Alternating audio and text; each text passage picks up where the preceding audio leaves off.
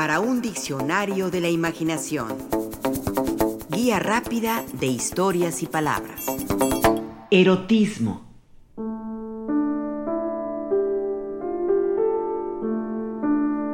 Intentemos definirlo. Lo erótico alcanza el cielo con las manos. Es la imaginación y la piel para llevar la luna al lecho. El deseo de la llama de arder en el altar de las caricias el velo del pudor que atisba la tentación de los cuerpos desnudos, el atrevimiento del beso para dejar de ser casto y convertirse en pícaro merodeador de rincones íntimos. Lo erótico es también poesía, palabras que evocan, como en aquel verso de Cavafis. Recuerda, cuerpo, cuánto te amaron. La dicha del placer terreno de tocar y ser tocado, la delicia de ser en los términos de la sensualidad y el deseo. Sin imaginación, erotismo es biología o ginecología. Sin literatura, la libido es impulso vital, no creativo. Sin transgresión, la intimidad es pudibunda y vergonzosa, no digna del poema que se escribe desde el fuego lúdico de las palabras que nombran el poder seductor del cuerpo.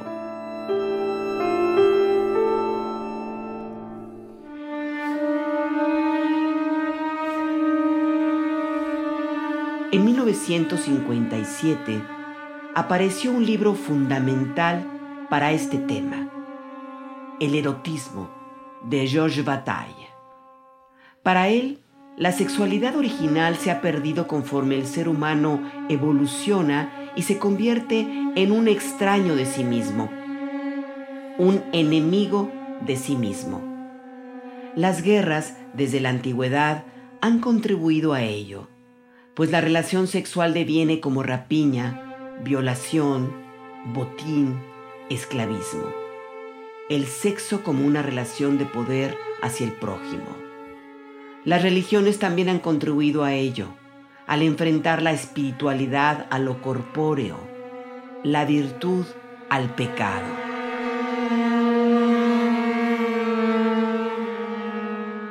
Para Georges Bataille, uno de los aspectos originales del cristianismo ha sido precisamente el de conectar fuertemente el erotismo con el mal. Se vuelve el mal inexpiable, una esencia del mal. Así, el cristianismo confiere al erotismo una dimensión soberana que era extraña a la antigüedad. La sexualidad se vuelve pecaminosa.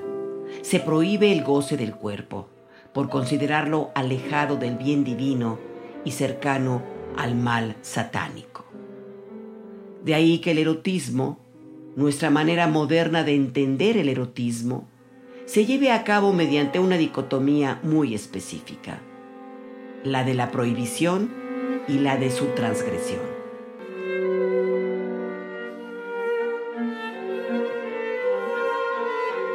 En el siglo XVIII, con el surgimiento de la Ilustración y las ideas liberales, se da un encontronazo entre esa prohibición y la transgresión que se refleja en el terreno de la literatura erótica el divino marqués de Sade, Resti de la Bretonne, Félix María de Samaniego, John Cleland, por mencionar tan solo cuatro de muchos autores, transgreden las normas de la época al escribir abiertamente sobre temas de índole sexual, donde la idea del pecado no parece existir o es una tentación para cometerlos.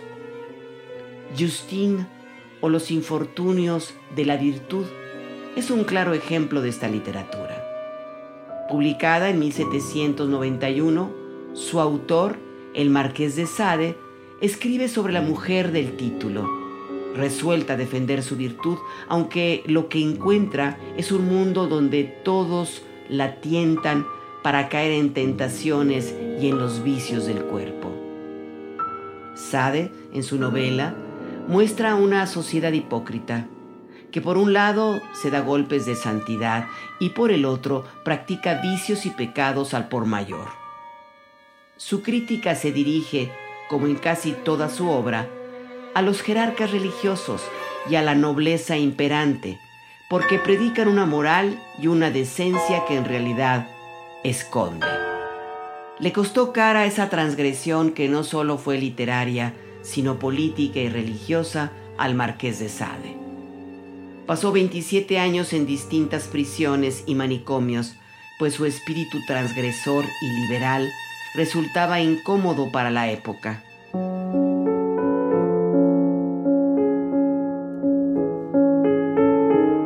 Dice Roland Barthes que el erotismo es la imaginación de la piel. Desde hace mucho se acepta esta distinción que contribuye a separar lo erótico de lo pornográfico. En el erotismo hay sugerencia y en la pornografía obviedad. En lo erótico hay fantasía y en lo pornográfico hay un acto, un accionar donde no se deja nada a la imaginación.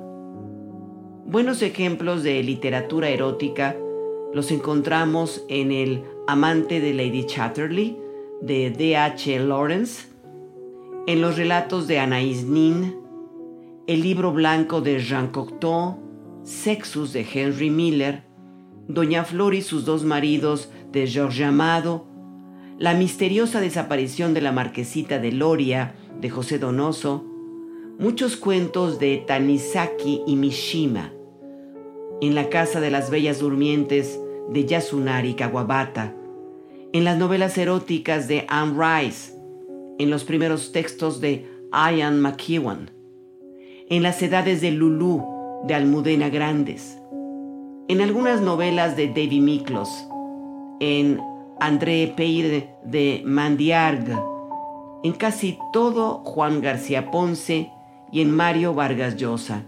Por ejemplo, en sus novelas Travesuras de la Niña Mala y Elogio de la Madrastra.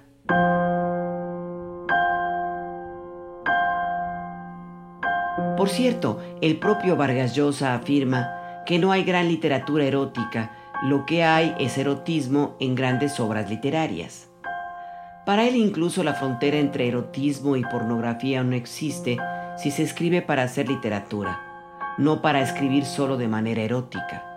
La diferencia es estética, no moral. Afirma Vargas Llosa, toda literatura que se refiere al placer sexual y que alcanza un determinado coeficiente estético puede ser llamada literatura erótica. Si se queda por debajo de ese mínimo que da categoría de obra artística a un texto, es pornografía. Si la materia importa más que la expresión, un texto podrá ser clínico o sociológico, pero no tendrá valor literario. Aventura además una definición de lo erótico, diciendo, el erotismo es un enriquecimiento del acto sexual y de todo lo que lo rodea gracias a la cultura, gracias a la forma estética. Lo erótico consiste en dotar al acto sexual de un decorado, de una teatralidad para, sin escamotear el placer y el sexo, añadirle una dimensión artística.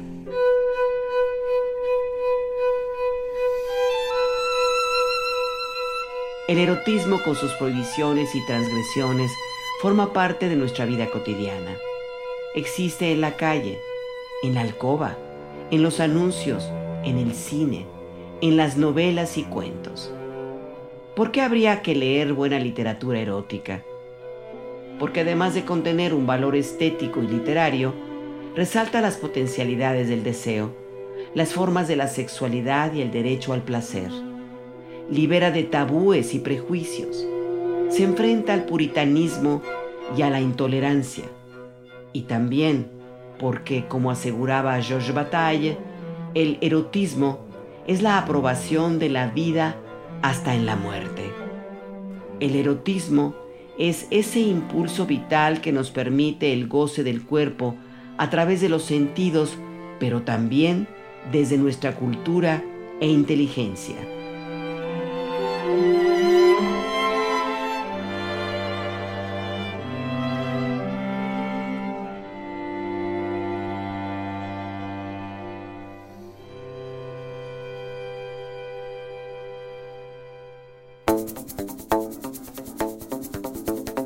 Participamos en este programa Juan Ramírez, Rafael Méndez, María Eugenia Pulido, Mauricio Carrera y Pilar Muñoz.